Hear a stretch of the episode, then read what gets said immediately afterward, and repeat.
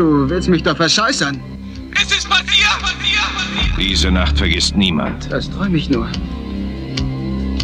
Wir haben genau eine Stunde Zeit. Kein Mensch glaubt dir diese Geschichte. Macht, was ihr wollt, aber ohne mich. Ich will eine Liste mit allen wichtigen Leuten, die wir mitnehmen. Und wer holt Judy? Wer ist Julie? Harry Belafonte. Wer bist du eigentlich? Und wer bist du? Du sollst anhalten! Wenn wir in der Hölle sind. Die Nacht der Entscheidung. Die Nacht, in der sich alles ändert. Du kannst alles haben, was im Kofferraum ist. Bin ich scharf auf das Zeug. Wenn's nicht passiert, kannst du dir was wünschen. Was soll denn eigentlich passieren? In dieser Nacht ist alles möglich. Sind Sie der Pilot? Hey, ich suche einen Hubschrauberpiloten. Ich suche einen Piloten, einen Hubschrauberpiloten. Um diese Zeit wirst du keinen Chopperpiloten finden. Was ist denn passiert? Ich bin verliebt. Liebe kann Berge versetzen. Du kannst mir vertrauen. Liebe kennt keine Schwierigkeiten. Judy! Die Nacht der Entscheidung. Von derselben Produktion vielleicht die Stelle, wo sie sagen, von den Machern von Terminator und Platoon oder von dem Studio, das euch ja Terminator und Platoon gebracht hat. Und genau das Publikum will natürlich Miracle mal gucken. Und ich begrüße ganz herzlich bei mir den, äh, ja, ein, ein Wiederholungstäter im noch relativ jungen Bahnhofskino Extended Edition, den André vom Glotzcast, den er gemeinsam mit seinem lieben Co-Host, Kompagnon, Freund äh, Frank moderiert. Habe ich das so richtig gesagt? Ich bin ihm mal auf der Straße begegnet. Hallo. Quatsch. Ihr trefft euch auch öfter auf Parkbänken und redet über David Ayer Filme. Ja Gott, ich, ich Hab ich saß gehört. halt, ich saß da und dann kam er vorbei und guckte so traurig und was soll ich denn machen sollen? Du, klang, du klangst relativ dankbar dafür, also für die Gelegenheit, über das ja, das, das kann ich gut so zu tun, als wenn mich äh, Gespräche vergnügen. Was jetzt, Entschuldigung, das wird das bestimmt missverstanden. Ich wollte gerade sagen. Also heute musst du auf jeden Fall ein Stündchen durchhalten, weil äh, du- hast dich ja quasi selber eingeladen und ich habe äh, ekstatisch, enthusiastisch darauf reagiert mit Ja, komm doch vorbei, weil äh, wir sprechen über Miracle mal von Steve de Jarnett, korrekt? Ja, absolut korrekt. aus dem Jahr 1988-89 steht zumindest hinten auf meiner Blu-ray. Äh, Ich glaube, technisch korrekt wäre tatsächlich 88, weil er in Toronto beim TIFF Premiere feierte. Aber ganz ehrlich, wer hat den da gesehen? Und äh, ganz, ganz ehrlich, wer hat ihn auch 89 im Kino gesehen? Also Vermutlich genauso wenige. Angeblich soll der Film ja zuerst durchaus Geld eingespielt haben und dann kam Indiana Jones 3 und hat ihn dann zerschmettert. Ja, das sagt man immer so. Das sagt man immer so. Man Und sagt ja auch zum Beispiel auch, E.T. hätte The Thing zerschmettert, weil die Leute nur noch nette Außerirdische sehen wollten. Aber dann denke ich mir, ja, wir- wirklich, ist das irgendwie so, klingt so für mich ein bisschen nach, nach verzweifelten, nach Gründen suchen. Ja gut, aber The Thing ist es ja quasi eine Tragödie. Also, Hm.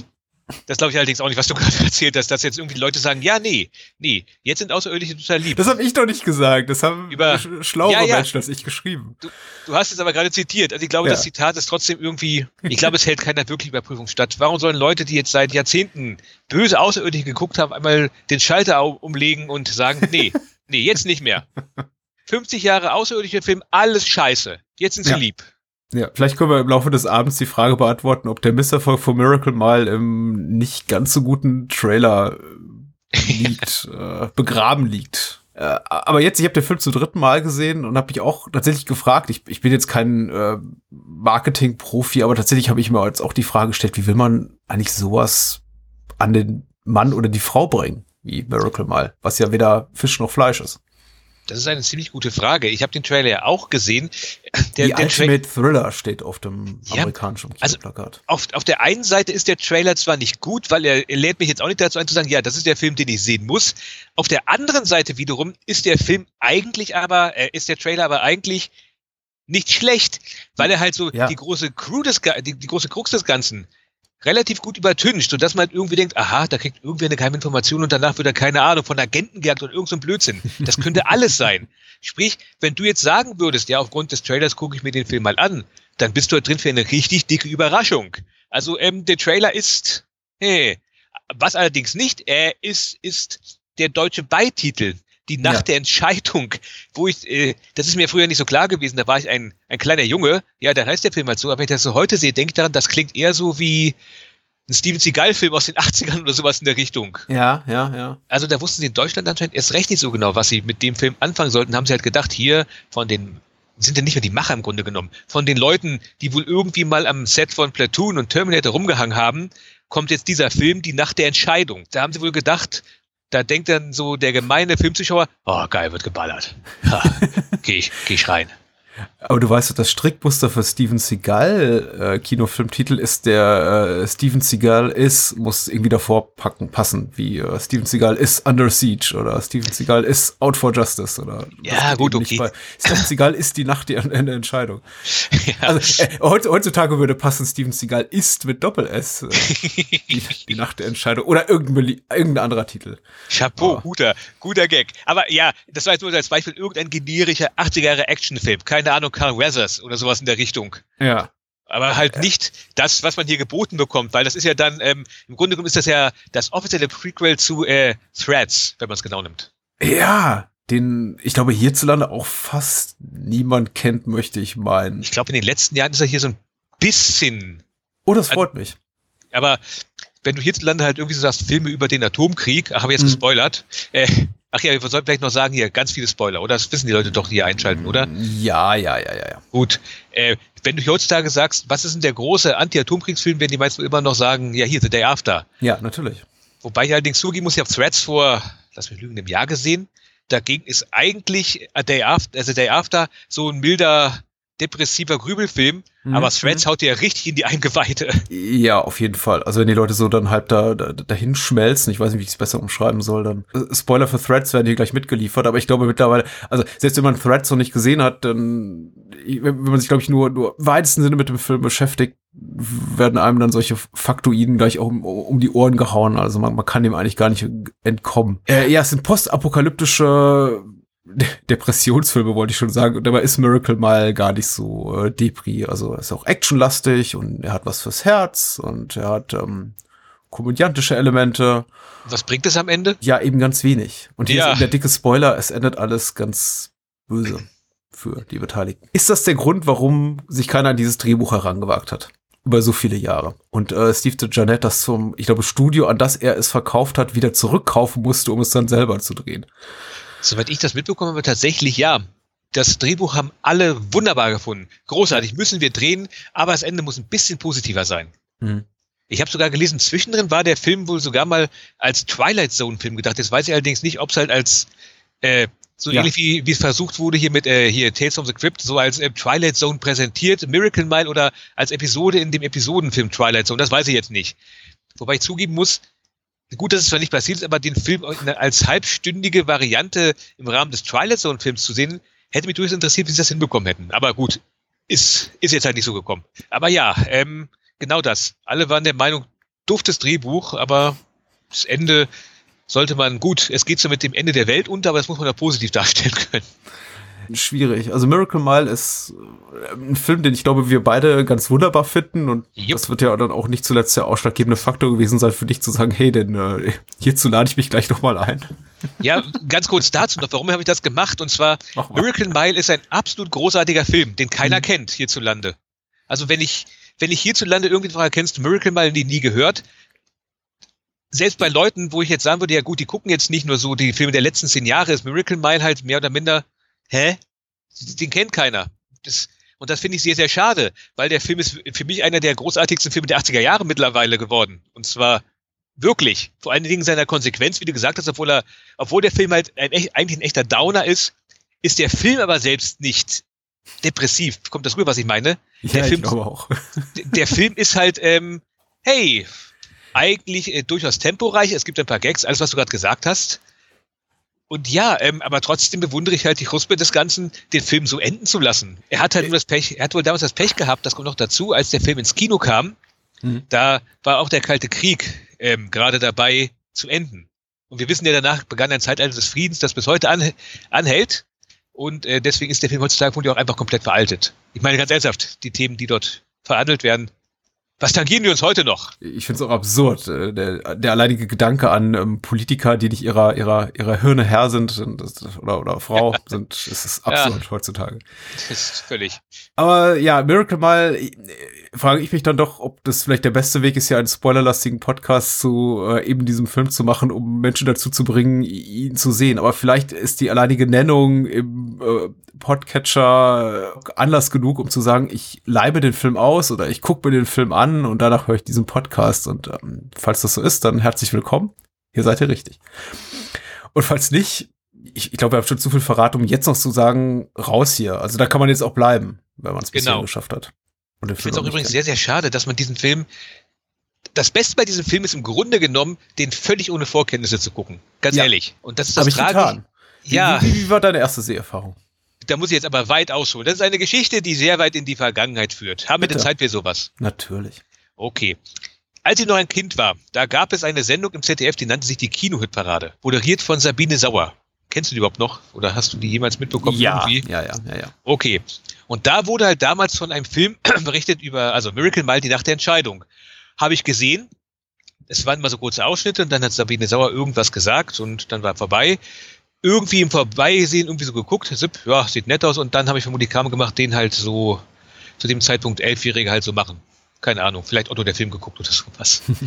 ähm, viele Jahre später hat dann eine von diesen wunderbaren Familienvideotheken aufgemacht, wo ich auch rein konnte und deswegen auch mal so Videocover bis 16 Jahre gucken und da stand dann halt Miracle Mile, die Nacht der Entscheidung. Irgendwo im, in den hintersten Windungen meines Kopfes erinnerte ich mich, ja, irgendwas mit Atomkrieg. War ja, glaube ich, gut, na, ich leih mal aus, haben mir angeguckt.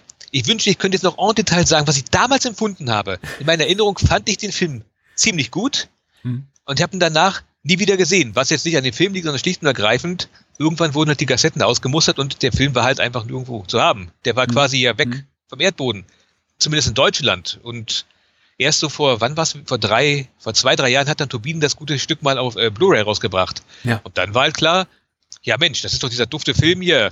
Muss ich mir wieder, hole ich mir sofort und hab dann, ah, es hat einige Bühnen gekostet, diese verdammte Blu-ray zu bekommen, weil ich habe rein gefühlt die letzte Blu-ray bei Amazon bekommen. Ach, die gibt's schon nicht mehr. Das ist aber Also- schade. Ja, die war halt irgendwie, äh, keine Ahnung, lass mich lügen, auf 1000 Stück äh, limitiert. Ich müsste jetzt hervorkramen, aber sie war limitiert. Das ist eine Unverschämtheit. Wieso Ist- eigentlich? Naja, vermutlich genau so, wie wir am Anfang gesagt haben. Kein Mensch kennt Miracle Mile und wenn ich jetzt sage, hier, guck mal den Trailer, ja. Hm, hm, Ist das der aus Emergency Room? War er noch jung. Wobei, also ich ich möchte Anthony Edwards nicht zu nahe treten, sage ich das öfteren und dann im nächsten Augenblick stelle ich fest, ja, vermutlich hören uns diese ganzen großen Hollywood-Stars sowieso nicht zu, weil das ist eigentlich auch egal.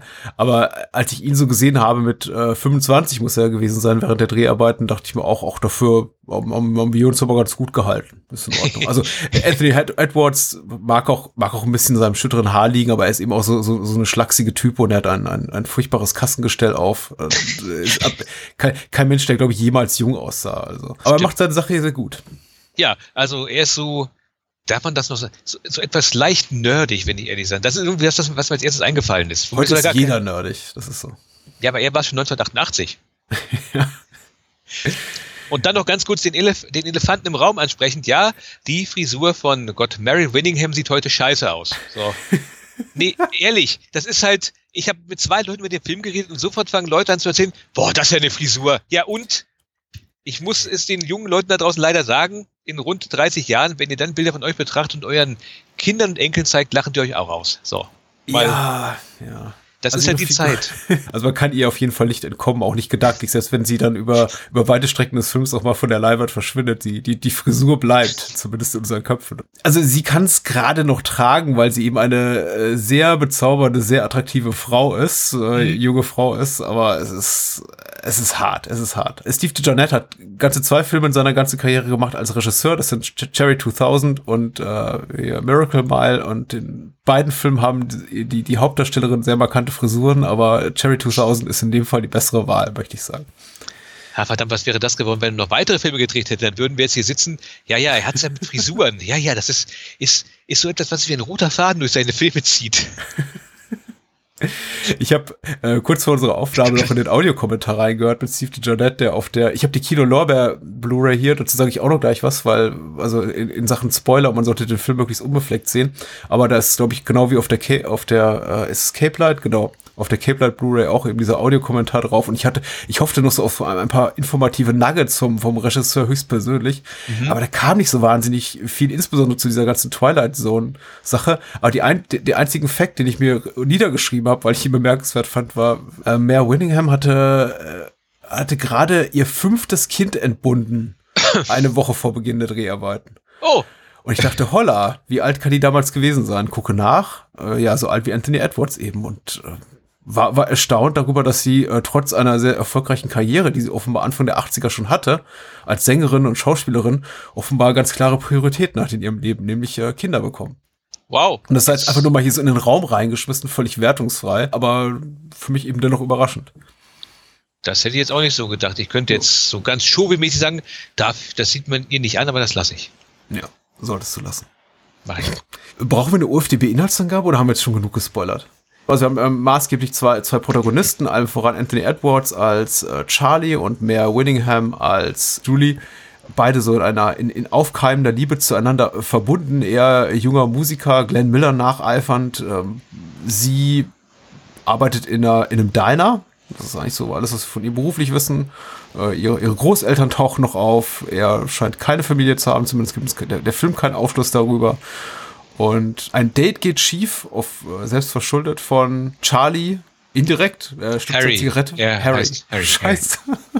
er stimmt seine Zigarette weg. Eine Taube trägt sie davon, lässt sie auf Stromkabel seines Apartmentkomplexes fallen und äh, der Strom fällt aus. Natürlich hat äh, Harry einen kabelgebundenen Wecker. Das muss man Ja. auch erstmal schaffen. äh, verschläft sein nächtliches Date mit Julie und äh, erfährt, während er sie sucht, davon, dass ein nuklearer Holocaust unmittelbar bevorsteht. Ja. Und voller Schrecken will der Musiker nun seine Freundin retten und informiert dabei eben auch andere, andere Besucher dieses Diners, Gäste dieses Diners von der, von der nuklearen Bedrohung und so geht's dann weiter. In Echtzeit, muss man sagen. Und immer mehr Leute kriegen das spitz, dass da eben die nukleare Bedrohung ums Ecklein schon guckt und äh, ganz Los Angeles rastet aus. Möchte ich mal vor kurz sagen. So. Ja. Das klingt nach, äh, klingt wenig nach romantischer Komödie, ist auch keine solche, aber hat, hat Elemente davon, oder würdest du da widersprechen? Nein, Also definitiv nicht. Also genau, zumindest zu Beginn. Das meinte ich ja von, das ist ja das. Übrigens, ich habe mir den Spaß, ach, ich fang, ich schau mir das hier von hinten auf. Erstmal auf deine Frage antworten. Nein, genau das. Die ersten 20 Minuten, das macht es ja auch so gut, da denkst du, du bist in einem völlig anderen Film. Die ersten 20 Minuten, wenn du dir halt guckst, da denkst du halt, ja, Gott, die beiden, ach, jetzt, jetzt verpasst er das Date, aber dabei verstehen die doch so gut nach, das wird es bestimmt darauf hinauslaufen, dass die beiden sich zanken, aber nach vielen Verwicklungen kommen die beiden doch noch irgendwie zusammen. Ach, wird das schön. Und dann kommt halt dieser Gnadenhammer, dass er halt äh, das Ganze verpasst und einen Anruf an der Telefonzelle entgegennimmt und dann wird ihm gesagt, ja, deine Rechnung musst du nicht mehr bezahlen, um es mal so zu sagen. Deswegen, also das, deswegen die ersten 20 Minuten wirken tatsächlich wie eine etwas überdurchschnittliche Romcom, da gebe ich dir recht.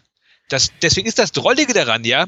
Ich habe mir den Film heute noch mal ganz kurz angeguckt und da in der Turbine-Edition, da ist die sogenannte deutsche Nostalgiefassung drinne. Ja. Und da fehlen einfach mal ganz locker flockig so die ersten, na lass mich lügen, 10, 15 Minuten. Das wird halt ganz lapidar mit einem Voice-Over erzählt, ja Mensch, ich habe diese tolle Frau getroffen, bla bla bla. Und dann sind die beiden schon dabei, äh, ihre Großmutter zu treffen und sie für den Abend zu verabreden. Äh, André, André, wa- was ist, was ist eine Nostalgiefassung? Das liegt ganz einfach daran, dass der Film ganz offensichtlich damals auf VHS gekürzt gewesen ist. Die, also, wie die beiden sich halt treffen, Aber warum? heraus. Aber warum? Ja, ich meine, wahrscheinlich- die Länge, die, der, der Film ist, glaube ich, gut 90 Minuten lang. Also hat jetzt nicht, äh, es gibt keine, keine, keinen zwingenden Grund dafür, den für eine VHS-Veröffentlichung zu kürzen. Vielleicht war er auch schon im Kino gekürzt. Da bin ich jetzt, als- da war ich natürlich nicht drinne. Aber ich könnte mir vorstellen, dass sie halt wollten, dass die Leute schneller halt zu dem hinkommen sollen, was sie halt sehen wollen. Mhm. Und damit fehlt übrigens auch, und das ist natürlich sehr bedauerlich, der gesamte Anfang mit diesen Teergruben. Ja. Das ist im Grunde genommen eigentlich äh, der große Bogen, den das Ganze halt ja schließen will. Zu Beginn stehen sie da und gucken sich eine ausgestorbene Spezies an und am Ende sind sie es. Das ist dann Ja. völlig weg, dieser Subtext. Insofern, scheiß deutsche Nostalgiefassung.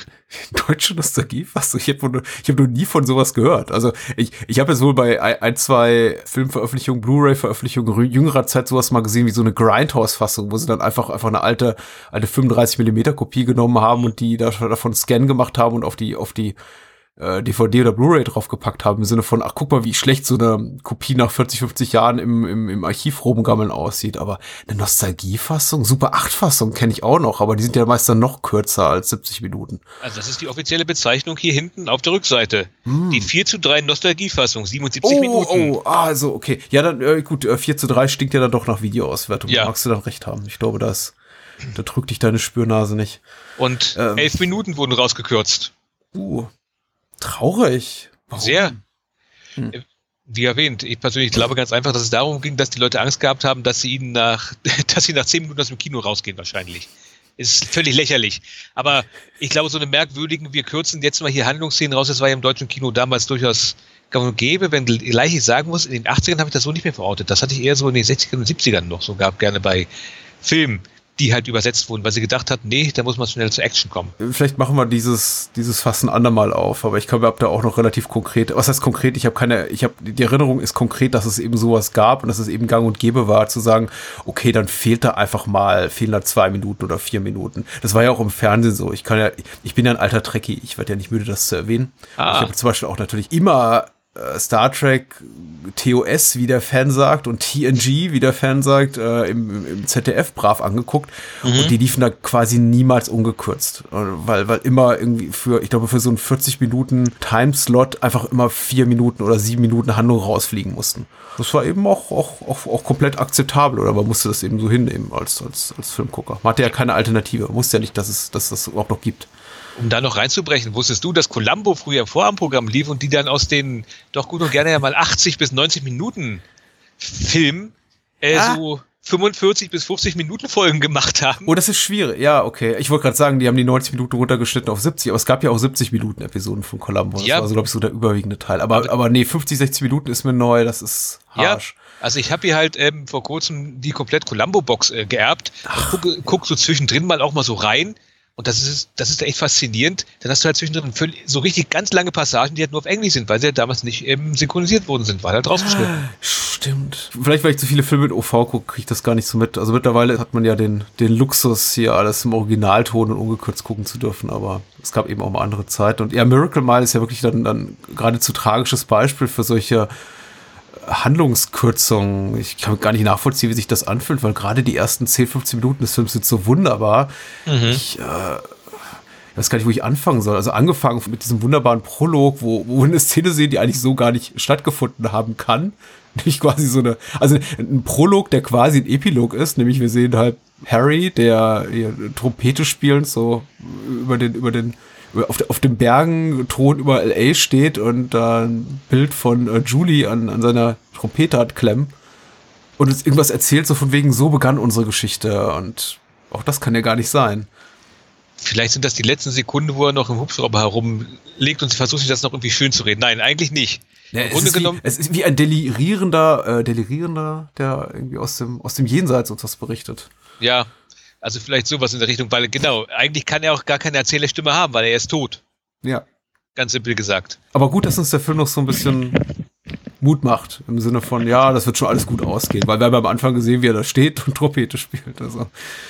Das ist sowieso so ein Ding, was der Film auch ganz gut hinbekommt, finde ich. Ähm, während des, selbst später, wenn du irgendwann halt feststellst, dass die ganze Sache den Bach runtergeht, also wenn schon jeder weiß, okay, das war nicht nur ein Scherzanruf, das Ganze ist mhm.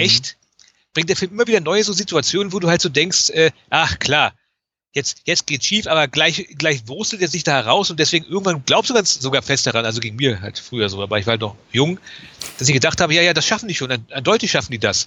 Weil ähm, diese ganzen typischen, oh, jetzt geht's den Bach und der Situation haben sie ja geschafft. Das ist ja ganz typisch. Das läuft auf ein Happy End der letzten Sekunde hinaus. Ja. Und sogar in der letzten Sekunde sieht es auch noch so aus, als wenn sie ein Happy End haben. Bedauerlicherweise halt ähm, ist der elektromagnetische Impuls oder sowas, wie das, wie das heißt, von der Atombombe halt für Hubschrauber nicht so gut. Ja. Also, und deswegen, aber da du ja tricky bist, können wir aber noch ganz kurz jetzt gleich rübergehen. Ich bin ja ein quasi halber Meister der Überleitung. Ins Café, nachdem, ähm, ins Diner, wo dann halt Ach, Harry. Denise Crosby, natürlich, ja. Genau. Tascha Yar ist mhm. da drinne. In ja. einer ihrer keine Ahnung, vier Rollen, die sie nach. Na, was hätte die, ja, was hätte sie für eine Karriere haben können? Äh, Friedhof der Kuscheltiere, Miracle Mile, gut. Friedhof, äh, gut, Miracle Mile war jetzt eine Box-Office-Bombe, wie man so schön sagt, aber, aber äh, Friedhof der Kuscheltiere war ein Riesenhit. Was hätte sie für eine Karriere haben können? Meine ja, was hat sie denn verbockt? Das weißt du vermutlich besser als ich. Äh, sie hat gar nichts verbockt. Sie hat sich einfach für die falschen, falschen Rollen entschieden. Also ja. das, ist, das, ist, das ist ja relativ schlimm. Äh, also relativ schlicht. Ich habe hab, hab, hab habe ein Interview heute gelesen, jetzt im, im, im Zuge der äh, Suspiria Remake äh, Kinoveröffentlichung mit, mit, mit Jessica Harper und äh, mhm. da, da äußert sie sich zu den ungefähr geschätzt 20 bis 30 herausragenden Rollen, die sie alle nur hätte annehmen sollen, um eine wirkliche Superstar-Karriere zu haben. Also sie hat irgendwie gesagt, äh, nö, das mache ich nicht, das lass mal diese, diese, diese Dings da Sigourney Weaver machen. Und äh, ich, ich denke, ähnlich war es dann auch mit Denise Crosby, dass sie einfach äh, irgendwo und irgendwann und immer öfter auch äh, falsche Entscheidungen getroffen hat. Zum Glück für uns spielt sie aber noch zumindest in einem guten Film mit, nämlich Miracle Mile. Sie Ja. ist ja die Person, die das Ganze dann, ähm, ja, die halt dann sagt, ja, nee, das stimmt alles. So ein Mist, lass uns mal lieber abhauen. und das ist halt auch die, die eine, dieses Café ist eigentlich schon großartig. Da sitzen lauter Typen und Typinnen drinne, Ja. wo ich, das, das ist das sowieso das, das Magische an diesem Film. Ja. Natürlich, wir verfolgen die ganze Zeit hier halt Harry und dann später ihn zusammen mit Julie, weil das sind ja die Hauptfiguren. Aber ganz ehrlich gesagt, ganz häufig habe ich mir, hätte ich mir echt so gewünscht, der Film könnte, keine Ahnung, vier Stunden gehen. Und jetzt verschwinden die beiden halt mal kurz aus dem Film und wir folgen halt, keine Ahnung, dem, dem Lieferwagen mit den Leuten Mhm. aus dem Café noch ein bisschen weiter. Was erleben die eigentlich? Oh, er trifft da diesen Typen, äh, diesen, diesen ähm, Autodieb. Ja. Und der haut dann auch irgendwann ab und holt seine Schwester ab. Am- Am Ende kommen sie wieder. Seine Schwester blutet und die beiden sind am Sterben. Was ist denn da passiert? Hätte ich Ja. auch gerne gesehen. Was passiert mit all den Leuten, was passiert mit dem ähm, Transsexuellen, der in dem Café drin bleibt und meint, alles Blödsinn? Später ist er, sie weg. Was, das sind, du hast halt einfach Leute drin, dass jede einzelne Figur ist einfach großartig. Selbst wenn ich nur mal ganz kurz Hallo sagen würde, denkst du die ganze Zeit, ja Mensch, das ist toll. Die würde ich jetzt gerne weitersehen. Ich meine, am Ende sind alle tot, klar, aber ähm, das ist das Tolle an dem Film. Da ist keine, da ist selbst die kleinste Nebenfigur ist interessant. Ja.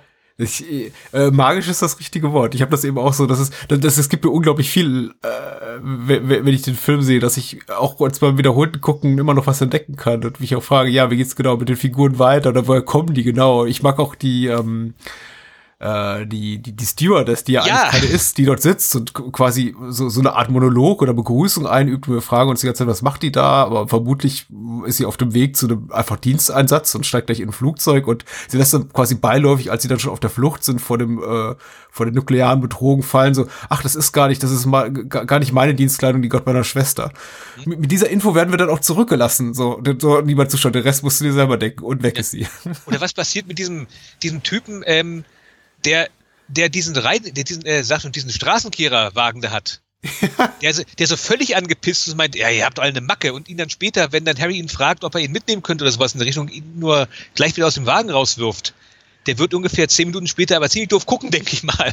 Also bei, bei Michael T. Williamson, der, der später da mit seiner Schwester da auftaucht, kann ich mir vorstellen, also da, da, der gibt mir noch, der gibt mir so, noch so ein bisschen was mit, so Futter, um mir auszumalen, was mit dem passiert ist. Also er bringt ja quasi mehr oder weniger direkt zwei Cops um, indem er sie mit Benzin überschüttet. Es überrascht mich jetzt nicht so, dass wir ihn, wenn wir das nächste Mal sehen, dann quasi da, da sterbenderweise von, von, von Polizisten gejagt äh, in so einem Cabrio auftaucht, wobei es ist natürlich, wie, wie er genau da auf dem Weg ist, noch geschafft hat, seine Schwester abzuholen, ist mir auch nicht ganz klar.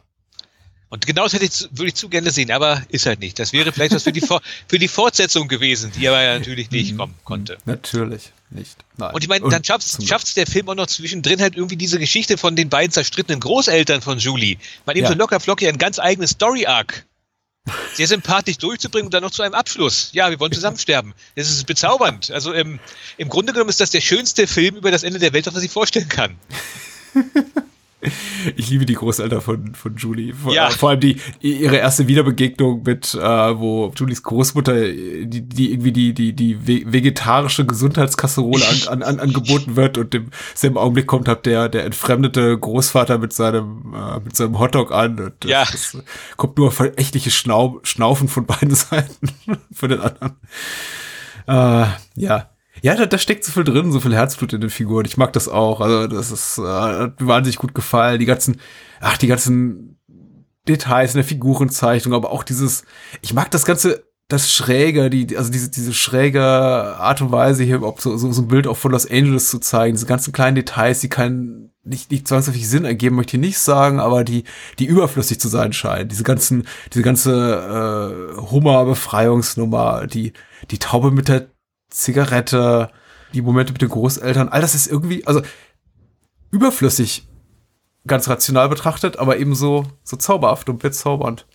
Genau, und das macht ja das Ganze noch wesentlich ertraglicher, wenn am Ende alle tot sind. Also würden wir nur in beiden Folgen, ähm, will ich jetzt nicht sagen, dass man danach sagen würde, ja, schade. Das würde einfach um die auch nahe gehen. Aber gerade weil du halt all diese Leute hast, die jetzt gerade in der Sekunde, wo die verdammten Bomben auf Los Angeles runterfallen, weiß Gott, wo sind. Mhm. Und du sie ja irgendwie doch ins Herz geschlossen hast, weißt du halt, das Ganze ist nicht einfach nur auf die beiden begrenzt, sondern da sterben gerade sehr viele Menschen, die eigentlich gut waren, magisch, um es mal so zu sagen. Dann Ja. bekommt das Ganze nochmal eine wesentlich größere tragische äh, Bandbreite. Okay, die Welt geht unter. Vermutlich ist das eigentlich auch schon tragisch genug. Ja, es ist sehr tragisch, es ist sehr tragisch. Ähm, Miracle Mile, muss ich mal anlesen, ist quasi so der, der ehemalige High-End Shopping District in äh, Los Angeles, war er Mhm. zumindest mal, und äh, muss sich wohl damals schon auf dem absteigenden Ast befunden haben. Mir fällt jetzt kein Äquivalent in der deutschen Metropole, ehrlich gesagt, dazu ein. Aber Also- sagen wir mal so, es war mal, war mal die Kö und ist heute, wenn wir in Berlin bleiben, wahrscheinlich die Müllerstraße. Also ich habe tatsächlich mal irgendwann gelesen, gefährliches Halbwissen, weil so sehr interessiere ich mich jetzt nicht für Architektur, aber tatsächlich diese äh, Bauweise, dass du halt ähm, eine Hauptstraße hast und links und rechts sind diese ganzen Geschäfte, Mhm, mhm. ist wohl tatsächlich das Vorbild für so ziemlich alle äh, Boulevards auf der Welt geblieben Ja. geworden. Also der Kudamm zum Beispiel so ein Kram. Gut, es würde ab irgendwelche Verfeinerungen gegeben haben, aber, aber die Miracle Mile ist wohl tatsächlich der Urboulevard moderner Prägung. Und äh, war dann wohl auch schon Ende der 80er nicht mehr nicht, nicht mehr ganz so fra gefragt, was dann vielleicht auch dafür gesorgt hat, dass sie leichter eine Drehgenehmigung bekommen haben. Aber es hat natürlich auch so dieses etwas diese leicht geisterstadthafte Atmosphäre, will heißen, da sind einfach nicht mehr viele Menschen unterwegs, da ist nicht mehr viel Leben, da sind äh, viele große Gebäude, Galerien, Geschäftsräume, aber nicht wirklich bevölkert von irgendwem. Also es ergibt doch durchaus, durchaus Sinn. Oft stör- stört es mich ja in Filmen, wenn die so un unbewohnt sind. Ich habe, hatte gestern das zweifelhafte Vergnügen vorab, Girl in the Spider's Web, diese, diese Stieg Larsson Quasi-Sequel-Verfilmung äh, Ah. zu sehen. Und das ganze Sto Stockholm scheint da unbewohnt zu sein. Also immer wenn eine Action-Szene pa passiert und ein Auto durch die Straßen rauscht, ist dort einfach kein Mensch mehr. Wenn eine Schießerei passiert, Straßen menschenleer am helllichten Tag, mitten, mitten, mitten in der City.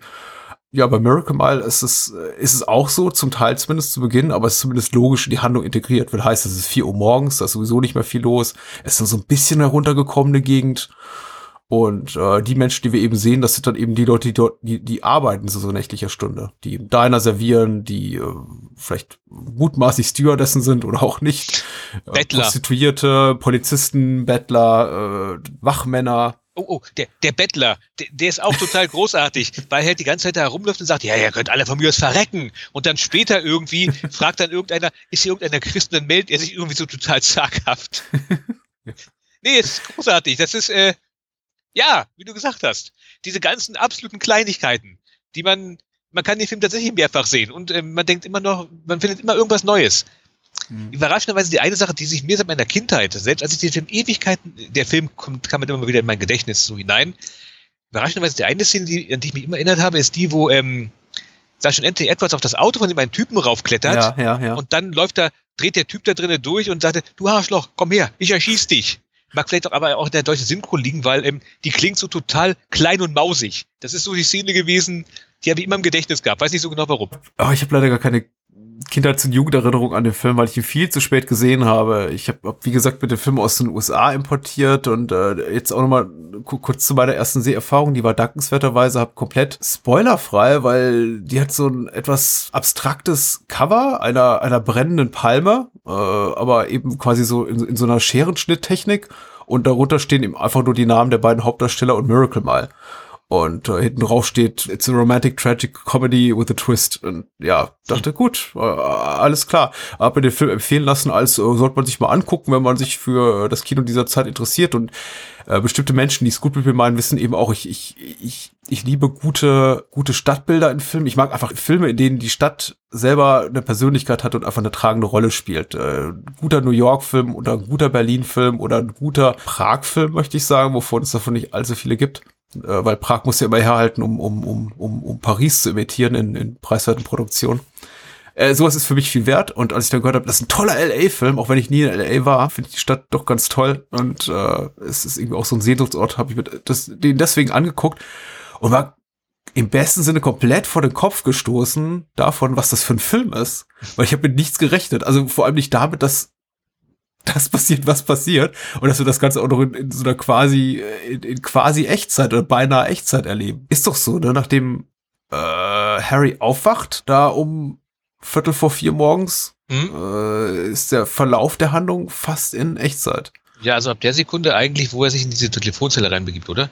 Und ab dann, ähm, ja, ab dann ist es Echtzeit. Also ich glaube, da geht das Ganze noch 70 Minuten ungefähr und Ja, ja, stimmt. Das ist so ein bisschen verkürzender Schnitt, wo er, ich glaube auch, das sein, sein, sein Apartmentgebäude da verlässt. Also Genau. Er sitzt da plötzlich im Auto und ist schon unterwegs und genau, kommt dann auch recht, recht schnell an. Aber man kann eine Menge erleben in 70 Minuten. ja, das Ziel ist echt, warte mal, bombig. Ja, Äh, witziger wird's nicht. Ich bin, ich bin diesmal darüber gestolpert, dass ja diese, die, die, die hysterische Stimme, die am anderen Ende der Leitung hat, also er nimmt diesen Telefonanruf entgegen und weiß gar nicht, mit wem er spricht, außer dass es, also, äh, äh, mutmaßt dass es ab irgendwie Regierungsbeamter oder sonst wer, der geheime Informationen darüber hat, wann der, wann die, wann die nukleare Bedrohung oder ein, ein Bombenangriff droht. Und äh, ich glaube, der sagt ihm zuerst, ja, wir haben noch 45 oder 50 Minuten Hm? und erweitert das Ganze dann nochmal diesen, diesen Quasi-Counter, den er uns setzt, dann nochmal so um weitere 10 oder 15 Minuten, weil er sagt, ja, aber es dauert dann so und so lange, bis, was kommt da eigentlich an? Ich Sagt's glaube, der Geg- elektromagnetische Impuls. Der, der Gegenangriff, soweit ich das weiß. Also in 50 Ah, ja, ja, Minuten genau. erreichen die Dinger Russland und der Gegenangriff wird uns dann 20 Minuten später erreichen. Meine Güte. Und ja, ab dem, ab dem Zeitpunkt haben wir dann ziemlich genau 70 Minuten bis zum Ende des Films in Echtzeit. Und der Film ist auch sehr konsequent. Das ist ja der Vorteil eines, eines wiederholten Sehens, ist, man kann halt auch auf solche Sachen achten wie, ja, schummeln die Filmemacher vielleicht? Haben sie nicht vielleicht doch hier mal die ein oder andere äh, Fahrstuhlfahrt äh, kurz, kürzer gemacht, äh, als es der Chronologie der Ereignisse hier entspricht? Aber nee, alles okay, glaube ich. Ja, im Gegenteil. Der Fahrstuhl bleibt ja sogar noch stecken. Wo übrigens auch die deutsche Synchro scheiße baut. An irgendeiner Stelle meint dann nämlich hier, ähm, Gott, jetzt habe ich ihren Namen ver- vergessen, Julie, halt zu Ja. Harry ja irgendwie, ja, aber die Menschen, die werden doch lernen, die bauen alles wieder auf, die übrig bleiben. Und dann meint er in der englischen Fassung, meine Erinnerung, now, now it's insects turn oder sowas in der Richtung. In der deutschen Fassung sagt er nur, nein, die Möglichkeit zum Lernen ist vorbei. Ja. Ja, auch synchrotechnisch ist der Film jetzt vielleicht nicht so wirklich in, in der Creme angesiedelt. Ja, ich, ich habe ihn nie auf Deutsch gesehen, muss ich auch nicht. Li liegt mir gar nicht vor und du sagst ja, die Cape Light Blu-ray ist ver vergriffen, leider. Also, Genau. wenn ich ihn äh, auch sobald nicht mehr auf, auf Deutsch sehen kann. Turbine vermutlich. übrigens. Turbine. Ah, Turbine, alles klar. Möchte hier, jetzt habe ich ein, habe ich ein Label gelobt, was das Lob gar nicht verdient hat, mutmaßlich. Wobei ich glaube, Cape, Cape Light machen auch eine gute Arbeit. Ja, Cape, Cape Light auch. Und, und Koch. Und. Und Kochen Sind alle toll. diese Bildstörung, äh, Subkultur. Ja, Alle- genau. Alle super. Äh, Filmart natürlich, mit Freundschaft verbunden. Äh, ja, schade, dass es die nicht mehr gibt, wollte ich damit nur sagen. Aber vielleicht kann man sich die irgendwo auf iTunes ausleihen. Ja, warum ist Miracle mal im- immer noch so toll? Und äh, du hast ja bereits erwähnt, im Grunde ist der Plot ein ein wenig zeitgemäß in unseren heutigen Zeiten. Also sagen wir mal, er hat nicht mal diese diese diese diese, diese Unmittelbarkeit, wie er ihn damals hatte. Wir müssen uns heute auch vor vor wahn, wahnsinnigen Politikern fürchten, die äh, vielleicht auch mal im, im, im, im, Twitter-Rausch Vollsuff des Nächtens dann auf den, auf den roten Knopf drücken. Aber äh, dieses ganze kalte Krieg, wann ist es soweit? Oh, wo explodiert irgendwie noch ein Kernkraftwerk und sind das schon so die Vorboten? Äh, hier Ratten fallen von den Bäumen und äh, Kakerlaken krab krabbeln dir irgendwie am Hemdsärmel hoch. Also diese unmittelbare Angst davor haben wir ja nicht mehr so. Äh, woran liegt es für dich, dass der Film heute noch so gut funktioniert, gut 30 Jahre später? Äh, auch wenn die Gefahr, also man muss es nochmal ganz kurz sagen, Ende der 80er Jahre, wer es nicht miterlebt hat, ich habe es auch nicht so ganz bewusst mitbekommen, aber ganz offensichtlich war, da war nicht die Angst, ähm, ob es passiert, da war die Angst ganz einfach, wann, wann Ja. passiert es, wann, wann äh, dreht irgendeiner auf den beiden Seiten durch. Das ist jetzt heutzutage nicht mehr, aber nichtsdestotrotz, ähm, die Welt befindet sich in in einer quasi permanent Krise. Und deswegen, selbst wenn äh, die Gefahr nicht unmittelbar ist, der Gedanke daran, dass die Welt enden könnte jederzeit, auf die eine oder andere Weise, die ist immer noch da. Und deswegen denke ich, dass dieses, dass dieser Film, jetzt ist hier die Atombombe, es könnte genauso gut, keine Ahnung, äh, eine Riesenwelle sein oder weiß der Geier was. Ja. Dieses, diese große ähm, Angst davor, dass das Ende der Welt kommt und was machst du noch in den letzten Minuten, die da bleiben, das ist quasi, das ist ein, Thema, denke ich mal, das wird niemals so ganz aus der Mode kommen. Ich äh, kann ja noch, oh, da bringe ich noch die anderen beiden Filme, die das, die quasi das gleiche, ganz kurz. Ähm, Last Night. Nee. Ich, ich will. Last Night noch empfehlen. Von Gott, wie heißt er? Atom Igayan? Ich kann Ja. mir seinen Namen nicht merken. Ja, Last Night. Der ist quasi, der hat im Grunde genommen fast das gleiche Thema. Da ist es halt keine Atombombe, sondern es wird nicht näher gesagt. Damit lässt das Ganze ein bisschen ruhiger angehen. Aber Last Night ist auch so ein absoluter Favorit von mir. Und ähm, will mal ganz kurz empfehlen, den kennt nämlich auch keiner. Äh, Okay. Hattest du gesagt, du empfiehlst zwei Filme oder habe ich den, habe ich jetzt gehört? Ach so, und dann noch, ähm, Gott, wie hieß der Film? These Final Hours. Das ist, der ist relativ Ah, ja. äh, neu, der kommt, wenn ich das gerade richtig weiß, aus Australien. Hm. Äh, da ist anscheinend ein Komet auf die Erde gefallen und ja, das Ding rollt jetzt gerade die Ozean der Erde auf und die Erde ist in zwei Stunden oder so kaputt. Und wir verfolgen halt jetzt einen Typen, der seine Freunde gerade verlassen hat, der unterwegs sein Kind aufliest und dann versucht er halt dieses Kind zu ihrem Vater zu bringen und dabei nochmal kurz sein Leben zu überdenken. Ist auch, also man merkt vielleicht, ich habe aus irgendwelchen Gründen, vielleicht bin ich Fatalist, keine Ahnung, aber ich mag so Filme, die Naja, ich denke, Ende. mal, ich möchte meinen, dass Menschen unserer Generation diese Angst oder zumindest das, dieses sehr wache Bewusstsein für dieses Thema oder für diese Art von Bedrohung immer mit sich tragen, auch wenn es keine akute Gefahr droht, einfach auf, durch die Art und Weise, wie wir sozialisiert sind. Den Kalten Krieg jetzt zwar nur noch so in, in, in seinen letzten Zügen miterlebt haben, aber natürlich sehr es, es wurde zumindest me- meinerseits durch mein ganzes Umfeld, durch die Eltern, durch die Großeltern, durch äh, das- schulische Umfeld, Kirche kann ich jetzt nicht wirklich für sprechen. Ich glaube, unser Pfarrer hat sich nicht wirklich dafür interessiert, wa- wa- was da gerade Sache war da draußen in der Welt. Aber von allen anderen Seiten wurde einem eigentlich pausenlos äh, angetragen, ja, hiervor musst du Angst haben und das könnte passieren und die, mit den Amerikanern ist nicht mehr zu rechnen, weil die sind komplett durchgedreht. Guck mal den Schauspieler, den sie, den sie da sitzen haben im Weißen Haus. Und guck mal nach Russland, da sieht's auch nicht besser aus. Meine Güte, dann bist du in die Schule gegangen, hast gedacht, da hast du deine Ruhe. Dann haben sie dir äh, hier das, äh, die Wolke von Gudrun Pausewagen dahin geknallt, haben gesagt, hier lesen. Oh Gott, ja, Hilfe. Oder äh, die, Gott, die, die letzten Kinder von Schevenborn oder so ähnlich. Ja. Auch so ein Ding. Absolute Depri-Bücher, nach denen du auch gar keinen Bock mehr gabst, das zu leben im Grunde genommen. Ja, ja. Also das ist, also ich, äh, und das ist jetzt kein, kein blöder Gag. Also wir haben tatsächlich, die, die, die, die Wolke war Pflichtprogramm für uns der Grundschule. Das, das war eine, eine der ersten Sachen, die ich, als ich jetzt wirklich äh, zu- zusammenhängend mehr als äh, 100 Seiten am Stück lesen konnte, so eine der ersten Sachen, die uns dann auch vorgesetzt wurde mit hier. Das ist äh, ganz, ganz wichtig, höchst relevant. So kann schon aussehen. Heute bist du gut drauf, morgen packst du dir an den Kopf und all deine Haare sind ausgefallen. Ja, das Also- kannst du kannst du lesen, während der Luftalarm, äh, Probealarm kommt und du am Tisch liegen musst. Vergeht die Zeit. Ja, das, man lacht, aber ähm, hier in Berlin war das jetzt nicht so gegeben. Aber ich habe früher mit meinen Eltern, habe ich oben Gott in Soltau, da hatten wir einen Campingplatz. Äh, da war jeden Tag, wenn wir da, wenn wir halt da waren, war da Fliege, war da so ein Probealarm. Also diese Reden, die halt am Ende von Miracle Miles am Ende des Abspanns äh, verklingen, die habe ich dann in meinem Urlaub jeden Tag gehört. Im Urlaub auch noch. Ja, weil Oh, da war halt, da waren halt die Amerikaner stationiert und demzufolge, äh, da war halt, die war halt jeden Tag ähm, diese Übung und also der der Film spricht bei mir in meiner Generation sehr sehr ähm, originäre Kindheitsängste an. Der ist da genau auf meiner Wellenlänge, um es mal ganz klar zu sagen. Ja, also ich meine, klar, mittlerweile können wir da ein bisschen drüber stehen und ich glaube auch Miracle mal einfach als guten Unterhaltungsfilm äh, sehen, aber es ist natürlich et etwas Unangenehmes. Also es ist schon etwas, was das äh, auch, auch vielleicht die tief sitzende Ängste zumindest bei mir au- auslöst oder zumindest so ein un- unangenehmes Gefühl ganz tief unten im Bauch, wobei ja, ich gebe auch mittlerweile Spaß. Also ich möchte nicht sagen, es ist ein unangenehmes Gefühl. Es hat einfach was Melancholisches. Es kann vielleicht auch sein, dass Menschen, die jetzt deutlich jünger sind als wir, das, das komplett anders empfinden und vielleicht sogar als tendenziell langweilig oder banal. Aber es hat was, ähm, ja, dieses, dieses Eindringen einer, die, die eben, eben dieser Gefahr eines, eines, eines, eines Nuklearschlags, eines Wahrwerdens all der Ängste, die wir hatten vor sowas äh, über, über, über Jahre oder Jahrzehnte und das inmitten einer wunderschönen Lebensphase in der Zeit, in der du vielleicht zum ersten Mal auf deine große Liebe triffst, Ja. das ist schon, das, das, das trifft mich schon. Also als ich, als der Film raus, deswegen bin ich auch vielleicht gar nicht so undankbar dafür, den Film relativ spät gesehen zu haben, sondern jetzt erst als, als, als erwachsener Mensch, äh, weil ich, ich glaube, ich kann, ich, ich bin näher dran an der Situation, nicht an der, an, nicht näher an der atomaren Bedrohung historisch, aber äh, näher an der, an, an der Möglichkeit, das nachempfinden zu können, was eben in äh, Charlie und Julie, Harry und Julie, Entschuldigung, vorgeht diese, diese unerfüllte Liebe, dieses Verlangen, dieses, äh, ja, zwei einsame Seelen, die sich gefunden haben. Das Film ist auch recht recht fies, als die beiden im ähm, sag schon im Fahrstuhl stecken bleiben. Ja. ganz offensichtlich wollen die, wollen die beiden dann zumindest, ähm, ich sag's mal so locker flockig, sehr innig miteinander verbunden aus dem Leben Ja. scheiden. Und dann Ja. fährt das Scheißding doch nach oben. Und dann enden sie halt in so einem Drecks ähm, Helikopter in Teergruben. Ist echt ein scheiß Tag für die beiden. Ja, ja, ja. Ähm, ist dir aufgefallen, ich weiß nicht, ob es dir so, vielleicht ist es auch nur das Diner. Ich hatte bis, ähm, bis zu einem gewissen Punkt, klar, irgendwann haben wir den Helikopter und diese ganz modernen Bürogebäude, aber bis zu einem gewissen Punkt, sagen wir mal so, Hälfte der Laufzeit des Films hatte ich wirklich das Gefühl, der Film ist so ästhetisch komplett in den 40er, 50er Jahren stecken geblieben.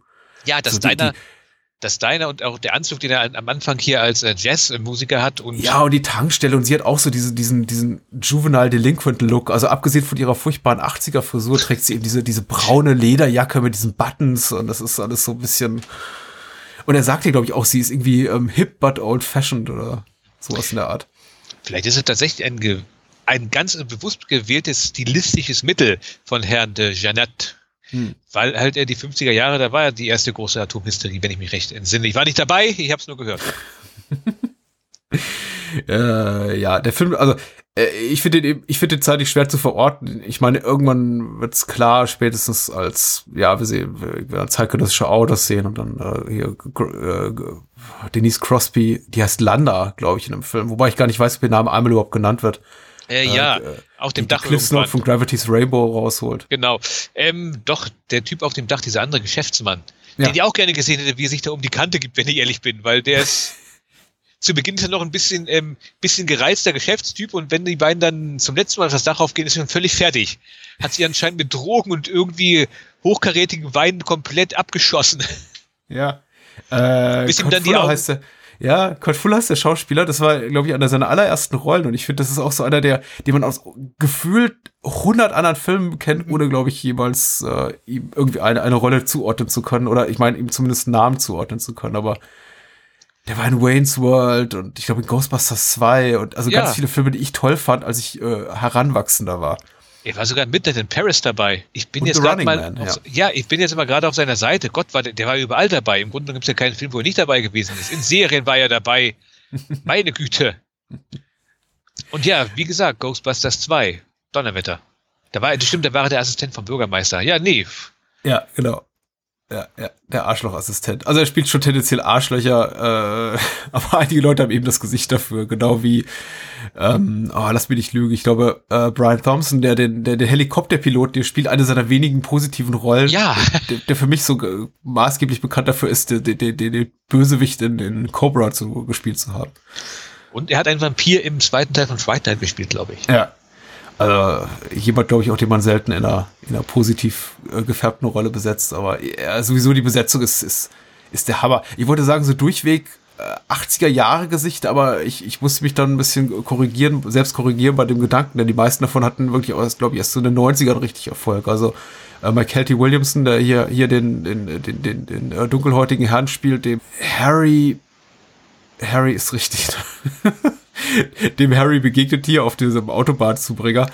Äh, der hatte dann irgendwie, glaube ich, so, so richtig großen Durchbruch erst in den 90ern als, als in, Forrest Gump, als Baba und äh, ich glaube, Cod, bei Cod Fuller war es da genauso. Also der kam, glaube ich, auch in den 90ern so richtig raus. Aber Robert Okwai, der hier den Diner-Besitzer spielt, also auch so, auch so ein Gesicht, den man alle, alle Nase lang sieht und äh, sich dann fragt doch mal, wer war das? Wer war das? Äh, was, was bleibt noch zu sagen? Die Musik. Die Musik. Schieß los. Ich kann, ich, ich spreche es immer falsch aus. Tangerine Dream?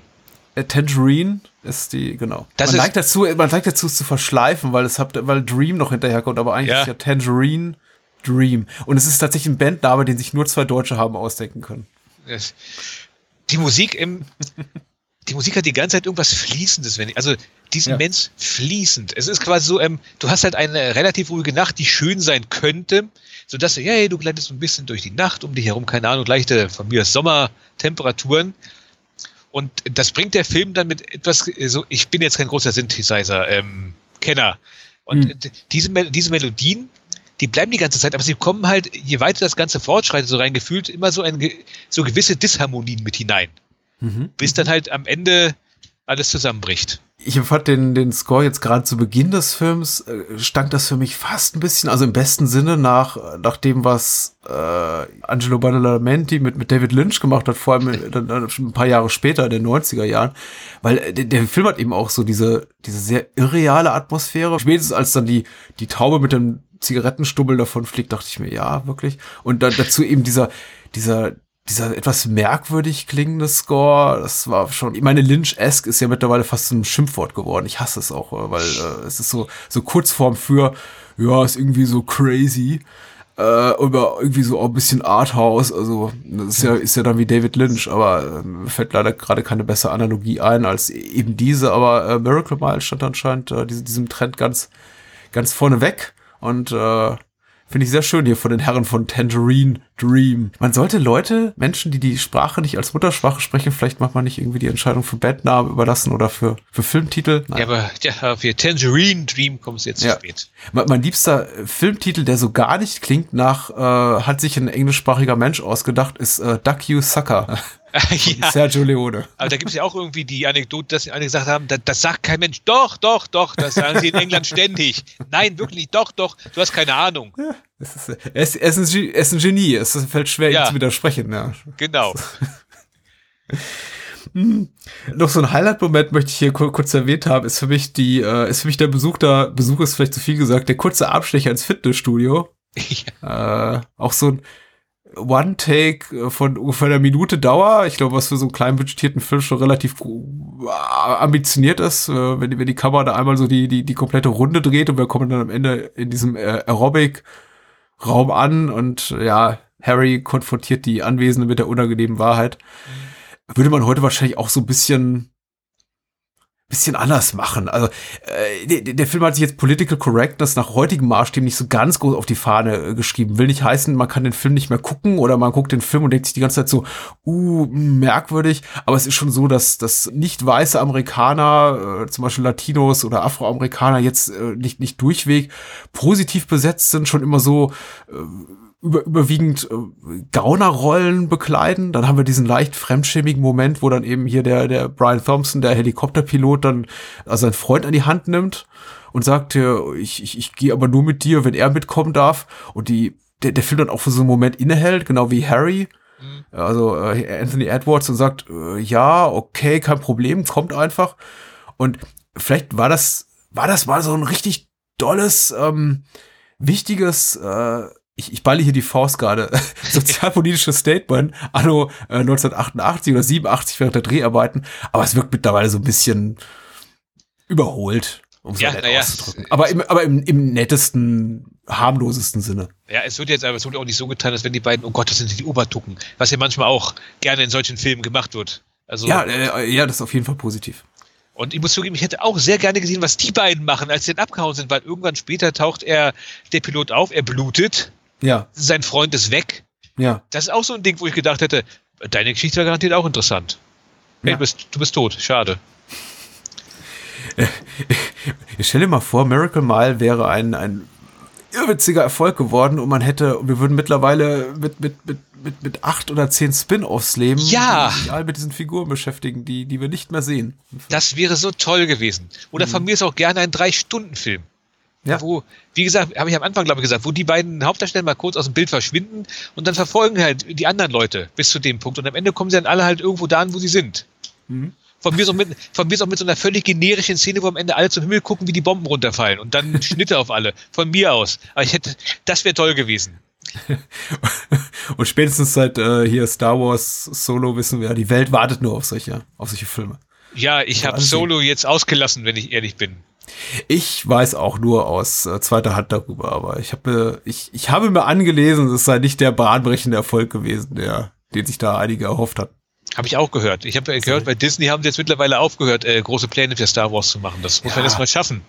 Wiederum von anderer Seite hörte ich nicht, nicht der verkehrteste Star Wars Film. Also besser so ein bisschen unprätentiös und einfach ähm, billige Geschichten für äh, schlichte Gemüter erzählen, die auch einfach so ein bisschen schon, schon Weltraummärchen haben wollen, als äh, noch ein großes Weltraum-Epos zu stricken, dem dann weitere äh, Sagen, Trilogien, Quadrilogien und Spin-offs folgen. Also äh, Solo würde wohl irgendwie die Star Wars-Fans alter Schule ganz schön befriedigen. Dann soll ich es mir vielleicht doch mal angucken irgendwann. Ja, ich bin ja auch so Teilzeit-Star Wars-Fan. Also ich lebe die Religion jetzt hier nicht, aber manchmal mache ich es ganz gerne.